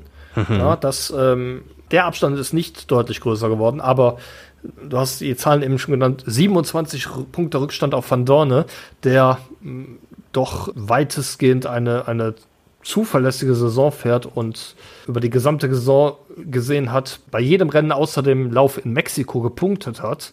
Da sind 27 Punkte, glaube ich, schwer aufzuholen. Der hat eine gute Form gezeigt, äh, genau wie Mitch Evans übrigens, ja, der äh, auch eine gute Form zeigt und da wird es schwer für Jeff den Spitzenplatz noch zu holen. Ist, ist nicht unmöglich, definitiv. Aber äh, Van Dorn müsste jetzt an der, in der Tat tatsächlich in einem der kommenden Rennen, wenn nicht sogar in zwei der kommenden Rennen, richtig patzen, damit Vern da nochmal eine Chance hat. Und es sind ja nur noch vier Rennen.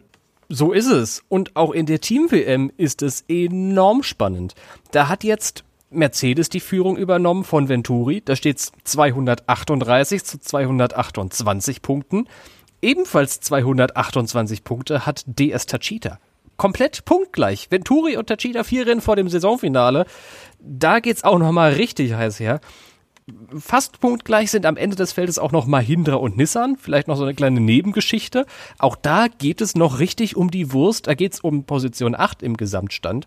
Und vielleicht um den Anschluss, wenn noch mal jemand so gut fährt wie Alexander Sims am Wochenende.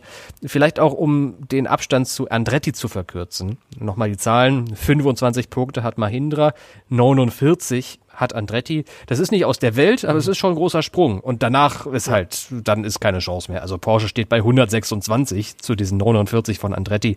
Ich glaube, das ist relativ unrealistisch, dass da für Nissan oder Mahindra was Besseres als Top, als Platz 7 drin ist. Aber damit verbunden ist selbstverständlich auch, und das geht immer ein bisschen unter, eine Menge Preisgeld, das in den nächsten Jahren, den ersten Gen 3 Jahren wohlgemerkt, helfen kann. Definitiv. Und ich glaube, da ist auch noch keine Vorentscheidung gefallen. Also ich glaube, bei den Teams, die drei Teams ja, können alle noch Meister werden. Jaguar habe ich. Andretti, Mahindra und Nissan meinst du? Ach so, nein, äh, Mercedes, Mercedes Venturi und DST Cheetah. Jaguar ist Vierter, die haben tatsächlich schon 52 Punkte Rückstand auf Mercedes.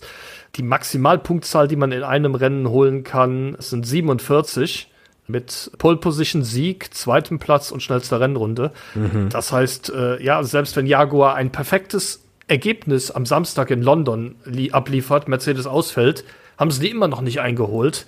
Äh, ich glaube, äh, wir können sagen, Jaguar wird aller Voraussicht nach nicht mehr Team-Weltmeister und die Teams dahinter sowieso nicht. Aber du hast vollkommen recht, Mahindra und Nissan ist ein spannendes Duell um Position 8 geht's da in der Meisterschaft.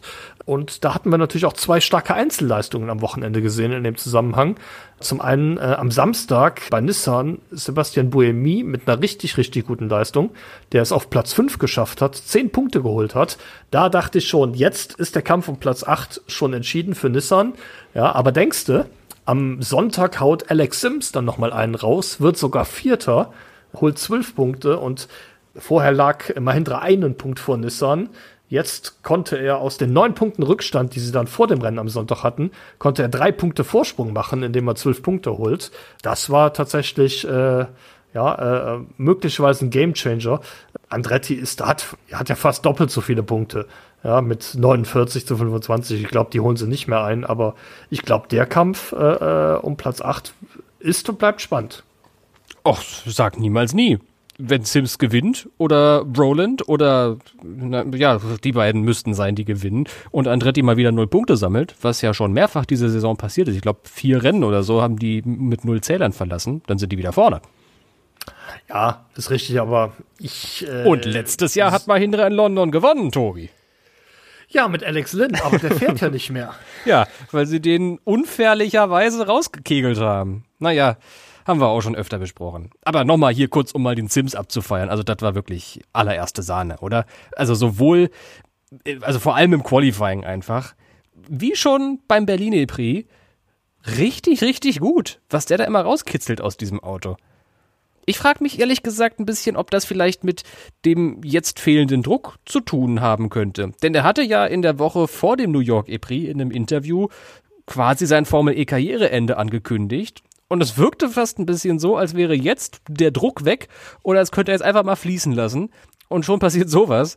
Der fährt im Qualifying in die erste Startreihe, nachdem Cassidy halt bestraft wurde, also er ist in die zweite gefahren und fährt dann im Rennen auf P4 ins Ziel. Richtig, richtig gut. Tolle Leistung.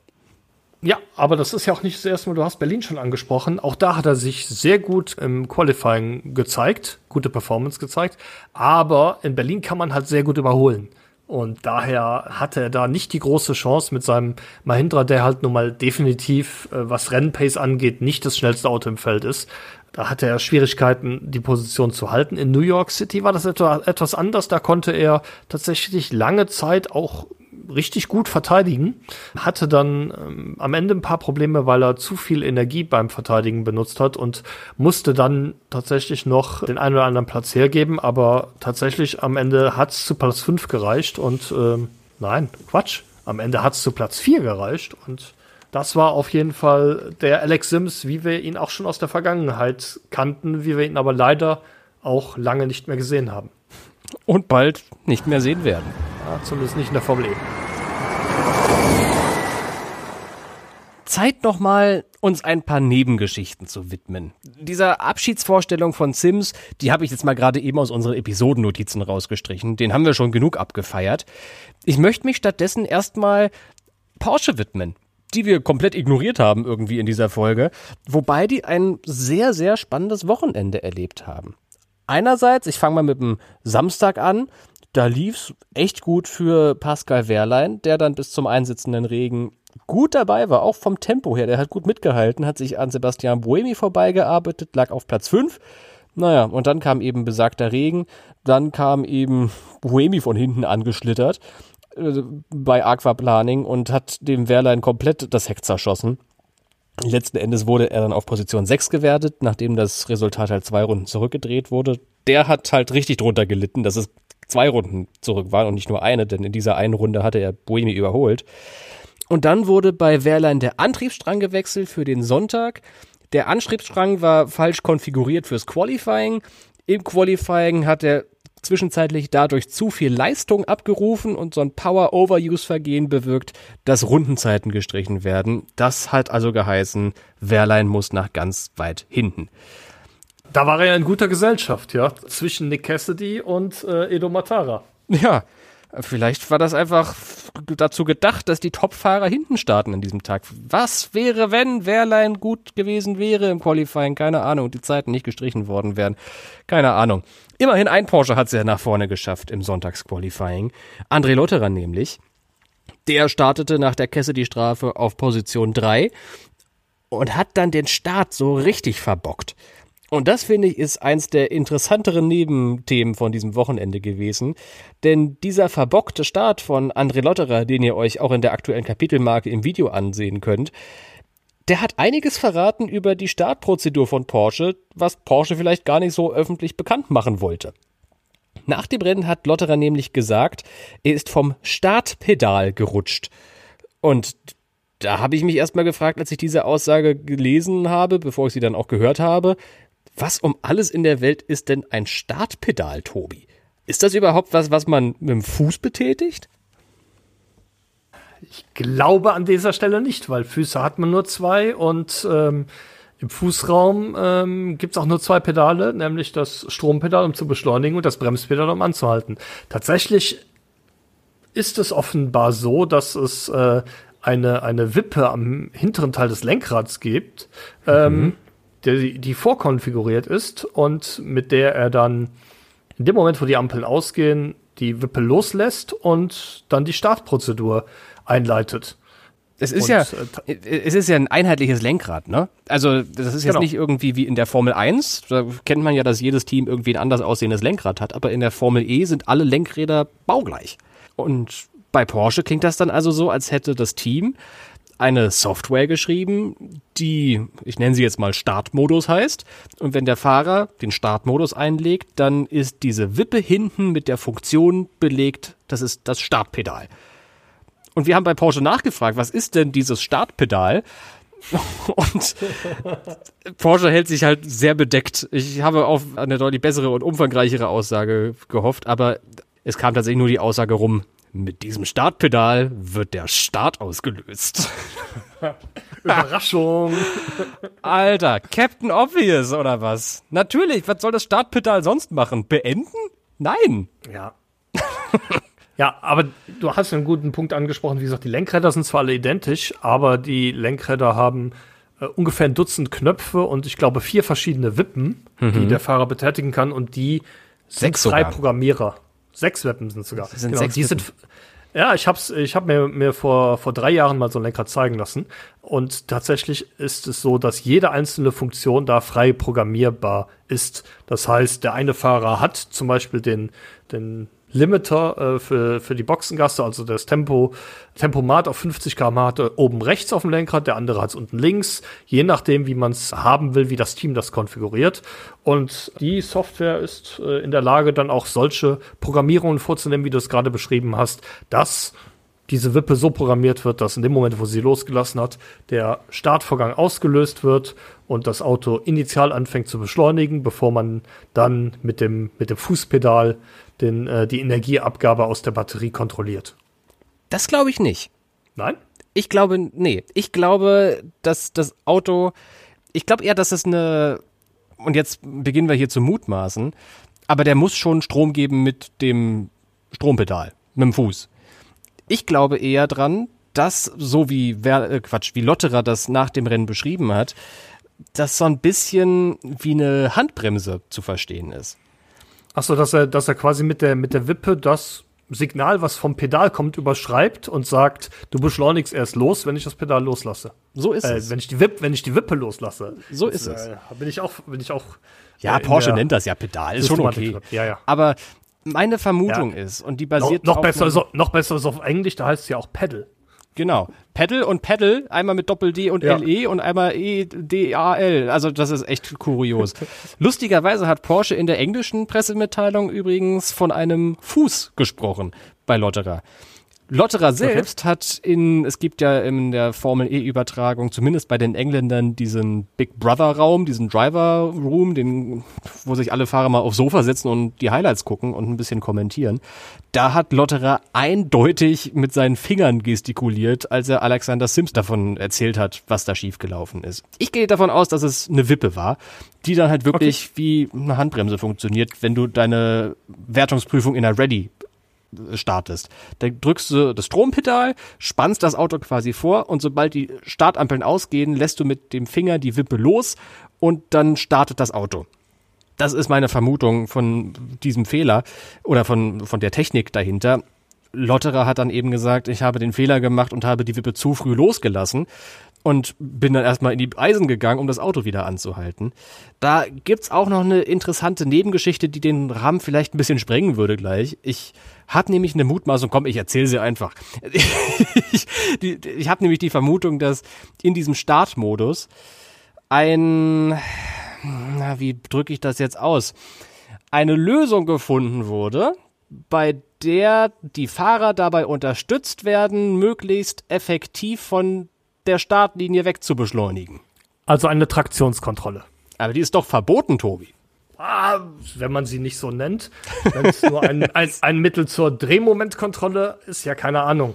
Ähm, Es ist auch, also selbst wenn es so wäre, Porsche wären nicht die einzigen. Also fragt euch rum im Formel-E-Fahrerlager, jeder hat eine Traktionskontrolle da. Auf der anderen Seite guckt's euch an, ja, nachdem er dann den, also Lotterer ist ja ein kleines bisschen zu früh angerollt, ich beschreibe es mal, hat dann wieder angehalten und ist dann losgefahren, aber mit durchdrehenden Reifen, mit massiv durchdrehenden Reifen, was für mich äh, dann doch ein ziemlich deutliches Signal dafür ist, dass er da einfach nur Vollstrom mit dem Pedal beschleunigt hat und nicht die Standard-Startprozedur benutzt hat, die so ein bisschen vielleicht verhindert, dass man zu viele schwarze Streifen auf dem Boden verteilt. Ja. äh, ich will jetzt nicht wieder das böse Wort mit T sagen. Ist natürlich die Frage, ähm, scheint aber wohl alles in dem Rahmen, wie das da verwendet wird, legal zu sein. Ich lasse das an der Stelle jetzt mal so stehen. Was ich bemerkenswert fand, offenbar hat dieses Abbremsen, obwohl er bei Rot losgefahren ist, den Rennkommissaren genügt, dass sie keine Strafe aussprachen oder noch nicht mal den Zwischenfall untersucht haben. Weil normalerweise heißt es, dass man das Auto erst dann in Bewegung setzen darf, wenn die Lichter aus sind. Und das war ja bei Lotterer definitiv nicht der Fall. Der war ja definitiv zu früh. Und das war auch mit bloßem Auge erkennbar, dass er zu früh dran war. Finde ich auch echt komisch. Weil er auch wirklich eine, also erkennbare von außen Distanz nach vorne gerollt ist, nachdem er das Pedal losgelassen hat. Er hat das Auto erstmal nicht zum Stoppen bekommen, deswegen, der hat erstmal versucht loszubeschleunigen, dann ist er aus Bremspedal gestampft und dann ist er nochmal losbeschleunigt. Das hat, glaube ich, auch mit diesem Startmodus was zu tun äh, und der Art und Weise, wie das Formel-E-Auto von Porsche dann beschleunigt in den, auf den ersten Metern. Aber ich finde, also ich habe selten einen deutlicheren Frühstart gesehen. Vielleicht vor zwei Jahren, als Lotterer auch früh gestartet ist in New York, damals gemeinsam lustigerweise mit seinem Teamkollegen Jean-Eric Verne, als er noch für DS Tachita gefahren ist. Vor drei Jahren. Vor drei Jahren, okay. Also ich. Nein, das war doch noch Gen 1, das war vor vier Jahren. Wie schnell die Zeit vergeht. 2018 naja. war das. Aber ich frage mich wirklich, warum es da eine also keine Strafe gab für. Das, also das war ein eindeutiges Zucken, das eindeutig hätte geahndet werden müssen. Ja, wie gesagt, ich kann mir nur vorstellen, dass man gesagt hat, er hat ja nochmal angehalten und hat dadurch viel, viel mehr verloren, äh, als er äh, vorher einen Vorteil hatte und man es deshalb äh, dabei hat bewenden lassen. Okay. Aber bestraft wird das Vergehen und nicht die Konsequenz. Ja, normal schon. Ähm. Tja, hast du von diesem Frühstart ist auch ein Thema im, in, in der Leichtathletik gerade. Hast du davon mitbekommen? Da ist ja gerade WM in den USA. Da ist einer Nein. wegen einem Frühstart. Da, da, da, bin ich echt glücklich. Also die Formel E hat ja manchmal echt irrsinnige Regeln, aber die Leichtathletik hat auch einige. Und da ist einer, einer der Top-Favoriten im Finale im Hürdenlauf zu früh gestartet, allerdings erst nach dem Schuss. Und da muss einer einmal erklären, wieso. Die Begründung war, der Mensch kann nicht auf diesen Schuss reagieren. Also mindestens braucht er eine Zehntelsekunde, um auf den Schuss zu reagieren. Und der Hürdenläufer ist 0,099 Sekunden nach dem Schuss losgelaufen. Nach dem Schuss losgelaufen und wurde trotzdem als Frühstart geahndet. Ja, okay. Ähm, ja. da lobe ich mir das Regelwerk der FIA Formel E-Meisterschaft manchmal. Wenn du 0,99 Sekunden nach dem Start startest und es trotzdem zu früh ist. Also, naja. Die Argumentation ist halt, er hat dann den Start antizipiert und äh, geraten und nicht nur reagiert. Aber naja. Vielleicht gibt es noch einen unterhaltsamen Leichtathletik-Podcast, den ihr euch anhören könnt. Die drehen wahrscheinlich gerade komplett am Rad alle, wegen dieser Strafe und auch weil einfach Leichtathletik-WM einfach immer eine coole Zeit ist. Naja, wir richten den Blick auf die Formel E und jetzt auch mal weg von Porsche. Wir wollen nämlich noch zwei andere Leistungen abfeiern, Tobi, heute. Einerseits Dragon, andererseits Jaguar-Fahrer Sam Bird. Ich fange mal mit Bird an und dann machst du den Abschluss mit Dragon. Geht auch ganz schnell Gute bei Idee. mir. Richtig krass, was der da rausgeholt hat aus diesem Renner. Bird und der Brooklyn Street Circuit, irgendwas ist bei denen auch magisch. Der ist immer so gut gewesen und hat jetzt die Aufholjagd des Jahres mal locker hingelegt. Seine Bilanz schon vor dem 2022er Rennen waren drei Siege und zwei Pole Positions, jetzt noch zweimal in die Top 10 gefahren und das, obwohl er sonntags von Platz 16 gestartet ist und am Ende ist er Fünfter geworden. Das komplett ohne Full Course Yellows, ohne Safety Car Phasen, ohne dass jetzt bedeutend viele Autos vor ihm ausgefallen sind oder sowas. Das war wirklich nur pure Leistung. Das war eine Einzelleistung von Sam Bird und dem Jaguar-Team, die aller Anerkennung wert ist. Ein dreifaches Chapeau, Chapeau, Chapeau dafür. Großartig. Für mich echt ein Kandidat für Drive of the Season. Das war toll, was Sam Bird da gemacht hat und verdient das Lob, das ich gerade ausgerichtet habe. Mhm. Und jetzt Dragon. Ja. Auch da, in meinen Augen, ähm, ein möglicher Fall für Drive of the Season, zumindest was das Qualifying angeht. Äh, Sergio Sette Camara mit einer richtig, richtig, richtig guten Performance hat sich nämlich äh, schon wieder in die Duellphase katapultiert und das mit der, der mit der schönsten Gurke der Welt, sag ich mal, von der von der rot-weißen Christbaumkugelroten Folierung des Dragon Penske ausgehend. Nein, auch sein Teamkollege Antonio Giovinazzi hat äh, endlich mal im Qualifying abliefern können. Ja, das war ja unter anderem auch eine seiner Schwächen, dass er sowohl was Energiemanagement anging, als auch äh, was die eine schnelle Runde im Qualifying äh, anging, da bislang auf keinen grünen Zweig gekommen ist, ist ja der schlechteste Qualifier im gesamten Fahrerfeld. Aber die beiden Dragons sind von den Positionen 4 und 11 gestartet. Das ist die beste Qualifying-Leistung des Teams seit dem Puebla E-Prix im letzten Jahr. Damals waren äh, Sete Kamara und Joel Eriksen die beiden Fahrer, die es beide in die Top 10 geschafft hatten damals.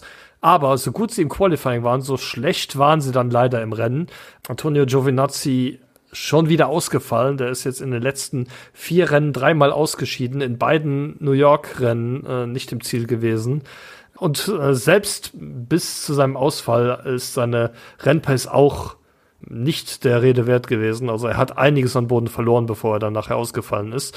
Äh, das gleiche betrifft auch Sergio Sette Camara, der sich nicht sehr lange da vorne halten konnte, obwohl man er eigentlich einen äh, Platz am Start gewonnen hatte, als André Lotterer da vorne rausfiel. Aber auch Sette Camara ist am Ende bis ans Ende des Feldes zurückgefallen. Und ähm, der Junge kann einem einfach nur leid tun. Ja. ja. Er, er, zeigt insbesondere im Qualifying immer wieder sein Potenzial. Okay, am Samstag hat er auch das Potenzial in die andere Richtung im Qualifying gezeigt, als er in der ersten, in der ersten gezeigten Runde direkt mal das Ding in die Mauer gehauen hat. Ist natürlich auch ein junger Fahrer, bei dem sowas auch vorkommt. Ist immer spektakulär anzusehen.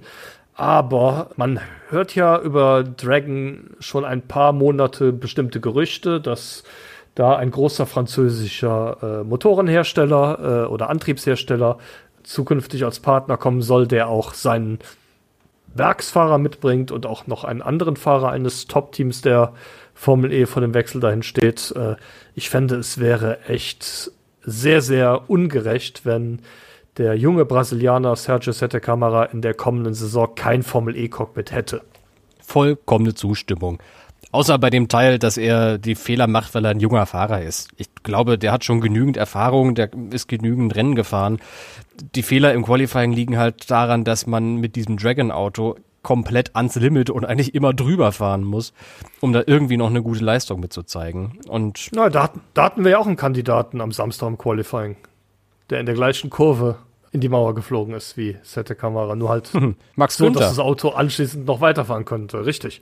Richtig. Und auch der muss halt einfach über dem Limit fahren, um dann auch einigermaßen was Gutes rauszuholen und irgendwie die Hoffnung zu wahren, in die Duellphase reinzukommen. Das würde ich, das wäre ein Wunsch für Max Günther für mich dieses Jahr, dass der es nochmal irgendwann schafft. Vielleicht ja in London. Tendenziell könnte London eine Strecke sein, die Nissan jetzt nicht liegt, aber es gibt Strecken, die liegen Nissan weniger als London. so äh, Diplomat sollte ich werden. Ich habe schon so oft gesagt. Ähm, und das gleiche gilt halt aber auch für Dragon. Also die müssen halt über Limit fahren, um da auch mal ein Ausrufezeichen zu setzen. Und Sette Camara hat schon so viele Ausrufezeichen gesetzt. Vollkommene Zustimmung zu dir. dass der Knabe muss in Formel E fahren nächstes Jahr. Unbedingt. Die Chancen sind ja rar. Also die, viele Cockpits sind schon inoffiziell vergeben. Offiziell ist eigentlich nur Jaguar bislang ausgestattet mit zwei Fahrern für nächstes Jahr. Inoffiziell ist noch eine ganze Menge möglich. Realistisch gesehen allerdings eigentlich nur noch NIO und McLaren. Das sind zwei Optionen, die ich für Sette Camara sehe. McLaren-Verbindung hat er ja schon seit seinen Juniorentagen.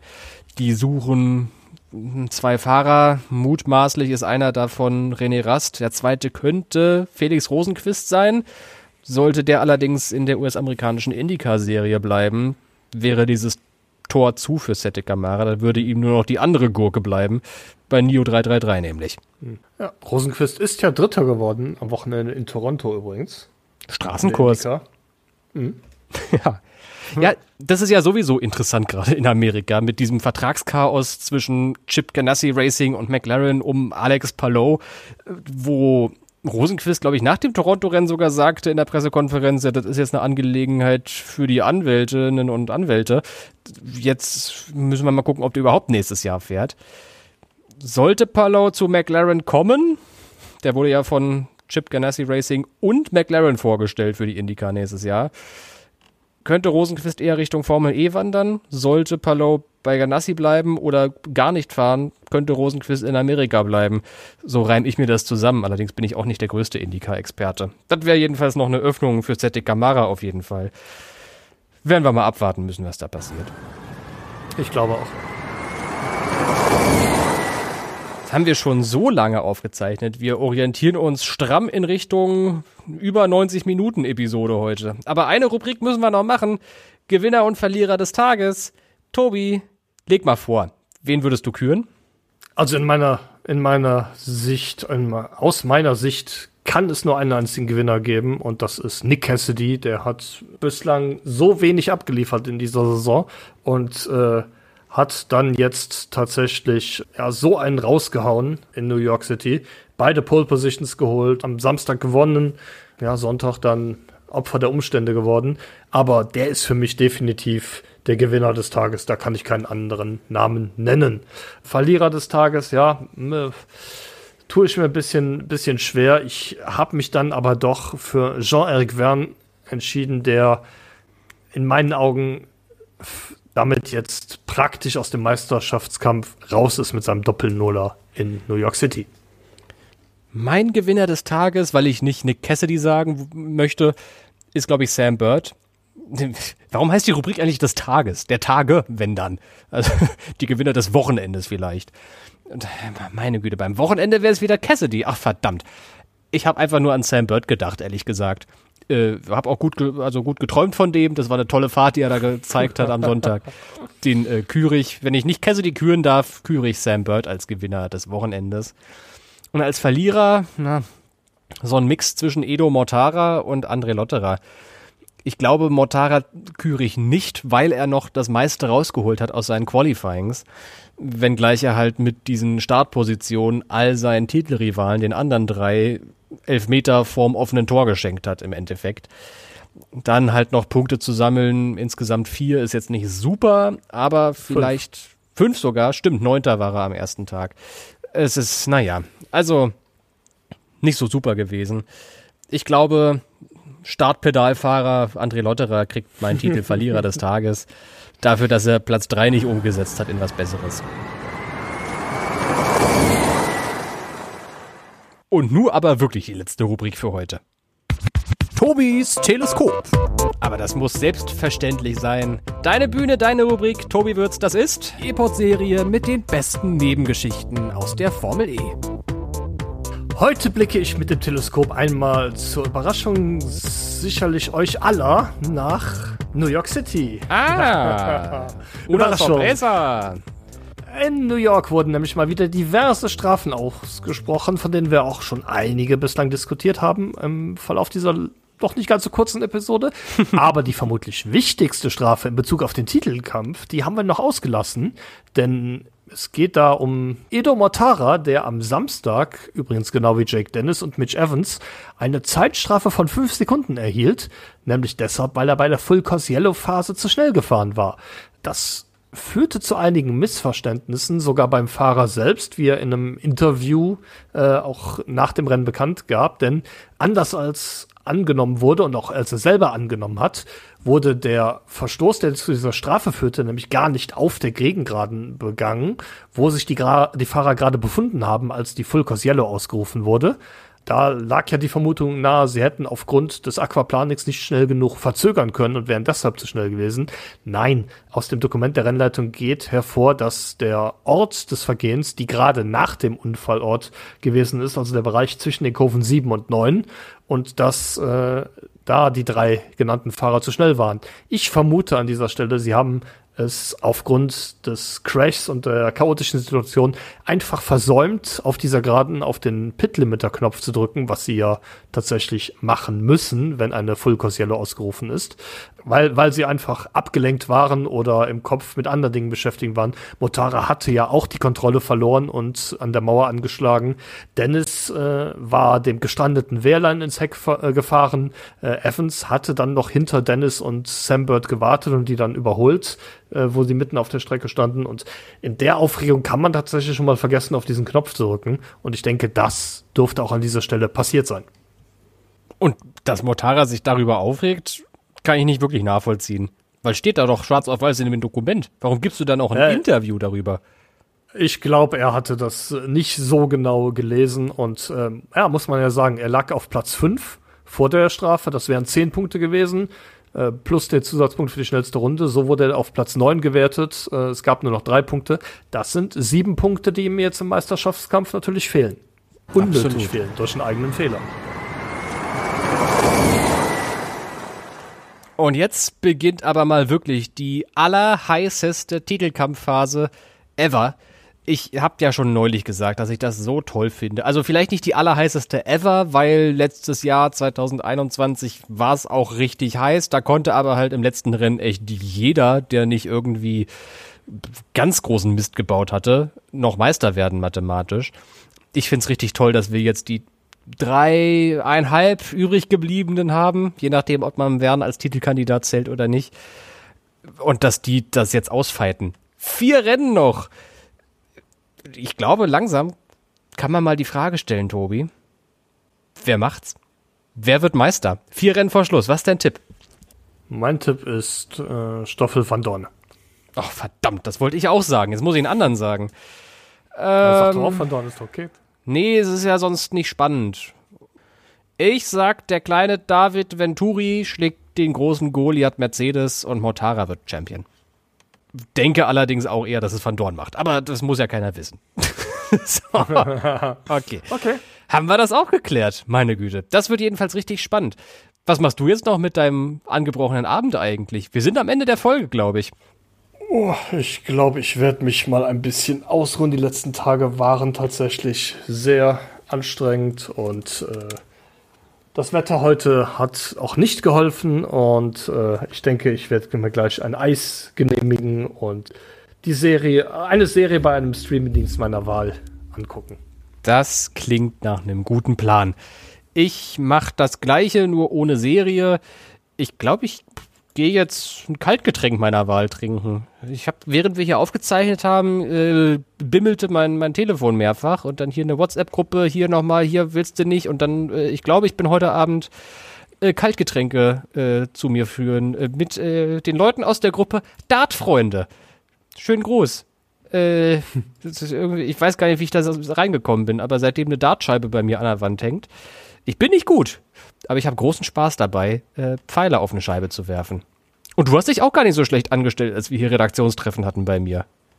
Oh, echt? Ähm, ich kann mich nicht mehr erinnern. Und jetzt wisst ihr, wie unsere Redaktionstreffen so laufen. Ich mach schnell das Outro an, bevor hier noch andere komische Fragen in den Raum geworfen werden. Danke für deine Zeit, Tobi. Einen schönen Feierabend. Leg die Füße hoch. Und beim nächsten Mal ist London Vorschau. Alles klar. Ciao. Tschüss.